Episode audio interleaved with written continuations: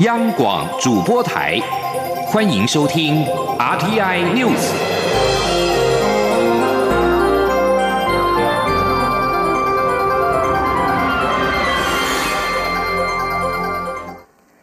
各位好，我是李自立，欢迎收听这一节央广主播台提供给您的 RTI News。香港泛民主派今天发动了第二波大规模反送中游行，要求香港政府撤回修订逃犯条例。香港政府也在今天晚上透过新闻稿做出了回应。行政长官承认，由于政府工作上的不足，令香港出现很大的矛盾跟纷争，令很多市民感到失望跟痛心。行政长官为此向市民致歉，并承诺会以最有诚意、最谦卑的态度接受批评，加以改进，为市民服务。政府发言人也表示。考虑到社会有强烈的不同意见，已经停止立法会大会对修订逃犯条例的工作。发言人表示，希望借此可以让社会尽快的恢复平静和避免任何人受到伤害。重申，并无重启程序的时间表。香港泛民主派今天再度发起反送中游行，也再次吸引了上百万港人上街，沿途高喊“林郑下台”。这不但是特首林郑月娥的公职最大考验，也直接挑战北京“一国两制”的治港政策。而由香港文艺界人士所发起的“绝食明志行动”，参与者也在今天早上七点结束了一百零三个小时的绝食之后，下午仍然参加了今天的游行。香港今天再度发起反逃犯条例的修法游行。我外交部长吴钊燮表示，向街头勇敢的香港公民致敬。台港都在中共政权的阴影之下，我们可以携手获得胜利。同时，台湾也有很多民间团体跟在台的港生，今天发起声援香港的反送中集会，并要求总统参选人对于反送中明确的表态，让选民看清哪些候选人会牺牲台湾的自由、民主跟人权。记者。吴立军的报道。面对香港民众反送中行动越演越烈，尽管香港特首林郑月娥已于十五号宣布暂缓修订逃犯条例，不过由于林郑月娥并未明确表示要撤回，同时也未对引发的流血冲突道歉下台，因此香港十六号下午登场的六一六反修例大游行依旧涌入百万人潮示威抗议，声势相当惊人。与此同时，在台港生及毕业生逃犯条例关注组以及台湾公民阵线、台湾青年民主协会等团体，也在立法院前发起称香港反送中集会，并与香港民权团体连线最新游行的状况。尽管天气炎热，但是依然涌入上千名青年学子，手持标语到场声援台湾人权。促进会秘书长邱依林上台发言时，除了肯定蔡英文总统的快速回应，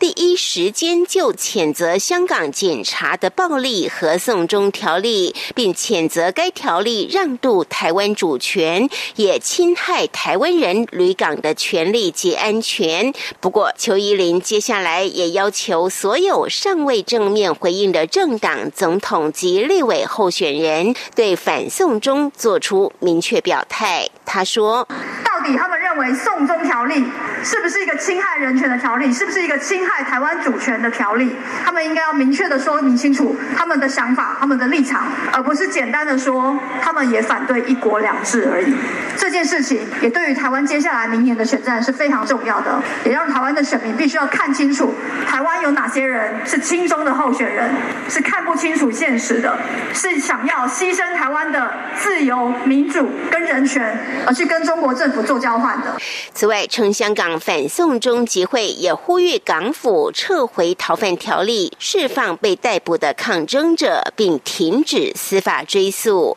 中央广播电台记者吴丽君在台北采访报道。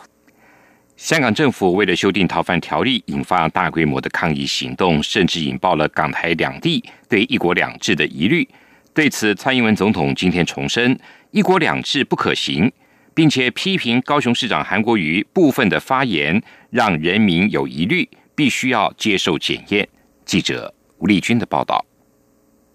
针对香港特首林郑月娥为了修订逃犯条例，引爆香港大规模的反送中抗议行动，甚至引爆港台两地对“一国两制”的疑虑，认为今日香港，明日台湾。因此，不仅香港泛民主派团体民间人权阵线将举行“六一六”反修例大游行，台湾方面也将同步发起声援香港反送中的行动。尽管林郑月娥为了平息争议，已于十五号宣布暂缓修订逃犯条例，并将原因指向台湾，已表明不会接受修订逃犯条例后移交涉嫌在台杀人的陈同佳，因此修例的迫切性已不存在。不过，由于港府并未表明撤除修法，也未因此引发的流血抗争道歉下台，因此港台两地的游行依旧按原。定计划举行。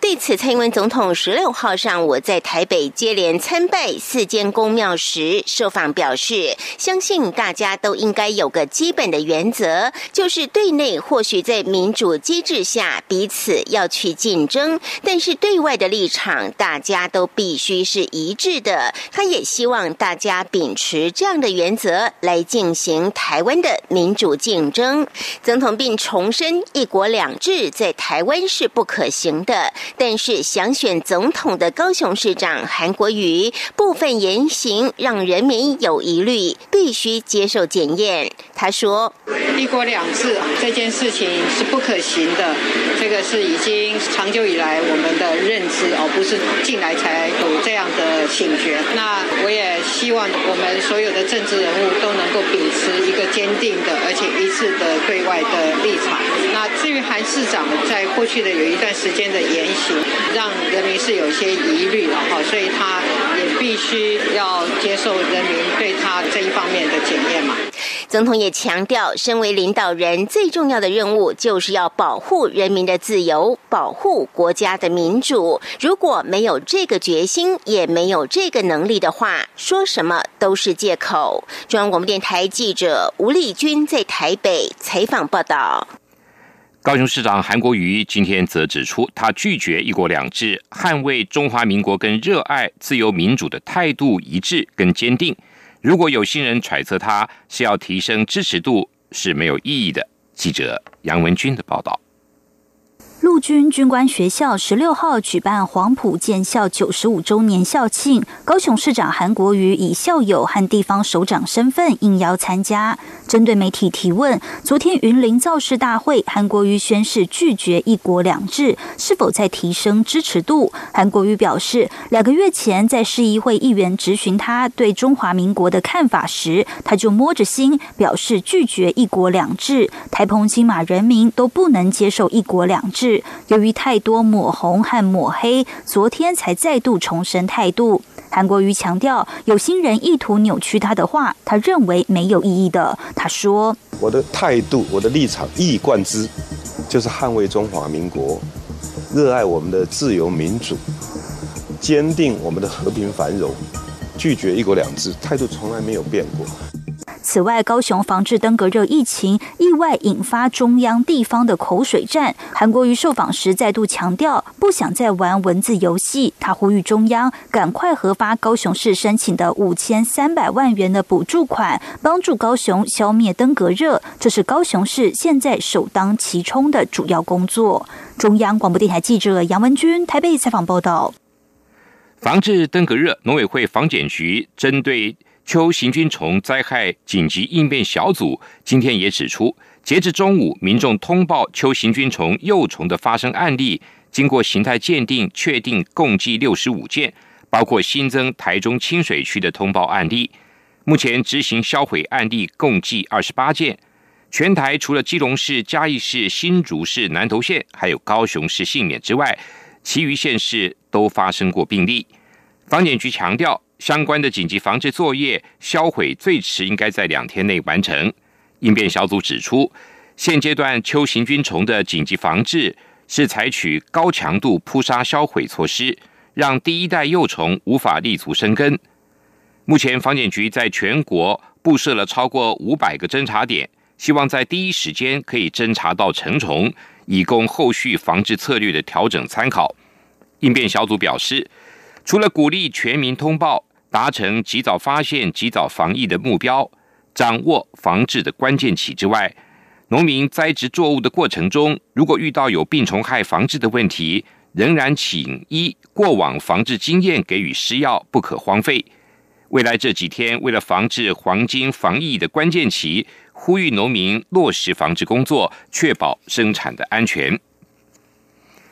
台湾是美食王国，各家饭店都纷纷将台湾的美食搬进了饭店餐桌，包括了夜市的铁板牛排、珍珠奶茶，还有芒果冰、古早味冰品等等，锁定观光客想尝一尝在地小吃的商机。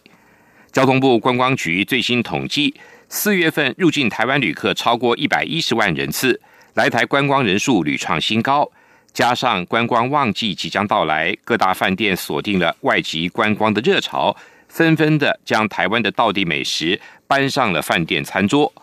要让观光客在饭店就可以享用台湾道地美食。君悦酒店将原汁原味的台式铁板牛排搬上了桌，餐具也还特别选用了夜市都可以看到的铁板。台北的天成大饭店选用的在地食材，推出了台湾古早味的黑糖串冰、芒果雪花冰等古早味的冰品。台北凯撒大饭店则推出了珍珠奶茶甜点跟披萨，将台湾招牌饮品华丽的大变身，让珍珠奶茶不仅可以用喝的，还能够用吃的，吃到在地美味。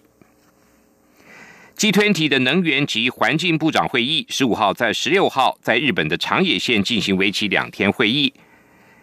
G20 集团的各成员国今天表示，他们已经在日本举行的会议中同意了一项减少海洋塑胶废弃物的协议。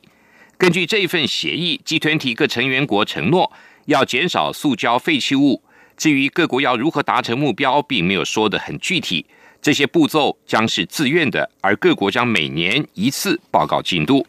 这项协议的草案是由日本提出，也是历来第一个减少海洋垃圾污染的架构。G20 各成员国将致力于减少最终会污染海洋的塑胶垃圾量，并且定期报告各国的进展。塑胶污染已经成为一项国际上越来越关切的议题，在受到关切的诸多问题中，包括了塑胶为例。而塑胶微粒因为体积小，一旦进入水中就难以捞起。塑胶微粒会吸收有害化学物质，并且囤积在鱼、鸟跟其他的动物体内。北漂美国在墨西哥南部庇护办公室排队等待申请相关文件的中美洲移民表示，如果美国总统川普进一步限制移民，他们可能放弃前往美国的计划，留在墨西哥。路透社报道。川普扬言，如果墨西哥政府没有遏制涌向美国的移民潮，将对墨国的产品寄出关税。之后，墨西哥正在加强与瓜地马拉接壤的南部边界的安全，作为跟华府的部分协议。为此，墨西哥承诺在边界沿线部署六千名国家卫队成员。在美国施压之下，墨西哥同意扩大一月上路的计划，强迫移民在墨西哥等待申请美国庇护的结果。美国十三号开始加速将庇护申请者遣返到墨西哥。除此之外，如果墨西哥未能在七月中以前减缓移民潮，就有可能成为安全第三国，也就是进入墨国领土的移民必须在墨西哥而非美国申请庇护。非洲刚果民主共和国爆发伊波拉病毒疫情，已经知道造成超过一千四百人死亡，并且在乌干达也出现了死亡病例之后，民主刚果邻邦坦桑尼亚的卫生部长姆瓦利木今天发出了伊波拉警示。伊瓦利木表示，由于坦桑尼亚跟乌干达人民经由官方边界或其他非官方的管道等方式互动频繁，因此发布伊波拉警示有其必要。姆瓦利莫也指出，坦桑尼亚西北部的卡吉拉、穆晚沙还有基戈马等三个省份风险最高。不过，由于这个种族疾病非常容易散播，可以非常快速的从一个人传播到另外一个人，因此几乎整个国家都有危险。以上这一节《阿天 news》由李自力编辑播报，谢谢收听。这里是。